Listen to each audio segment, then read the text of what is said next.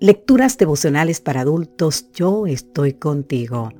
Cortesía del Departamento de Comunicaciones de la Iglesia Dentista del Séptimo Día Gascue en Santo Domingo, capital de la República Dominicana. En la voz de Sarat Arias. Hoy, 29 de noviembre, ciertamente vengo en breve. En el libro de Apocalipsis capítulos 22, versículo 20 nos dice, el que da testimonio de estas cosas dice, ciertamente vengo en breve. Un amigo del pastor Randy Roberts se acercó a él y le dijo, no quiero escuchar más sermones sobre el pronto regreso de Cristo. Asombrado por esta declaración, el pastor Roberts le preguntó por qué había dicho eso. Su amigo, un profesional de mucho éxito, le respondió. Escucha, querido amigo y amiga, lo que le respondió. Llevo escuchando eso desde niño. Una y otra vez me repitieron que Cristo venía pronto, muy pronto. El tiempo de angustia estaba a la vuelta de la esquina. Sería un tiempo terrible y estaba por desatarse sobre nosotros. Cada vez que lo escuchaba me asustaba.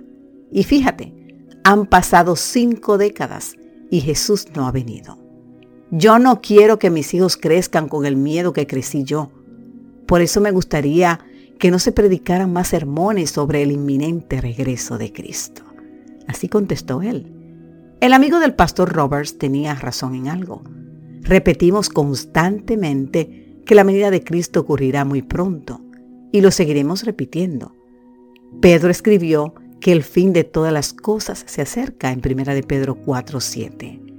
El apóstol Santiago también creía que Jesús regresaría pronto y por esa razón amonestó a los creyentes a que fueran pacientes, porque la venida del Señor se acerca en Santiago 5.8. Alrededor del año 51, el apóstol Pablo escribió su epístola a los tesalonicenses, donde exponía su creencia en la inminente venida de Cristo, incluso pensando que algunos de ellos estarían vivos cuando se produjera. Te puedo invitar, a leer en 1 Tesalonicenses 4.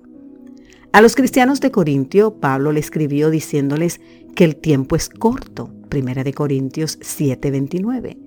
En Filipenses 4:5, el apóstol de los gentiles es muy enfático al decir que el Señor está cerca.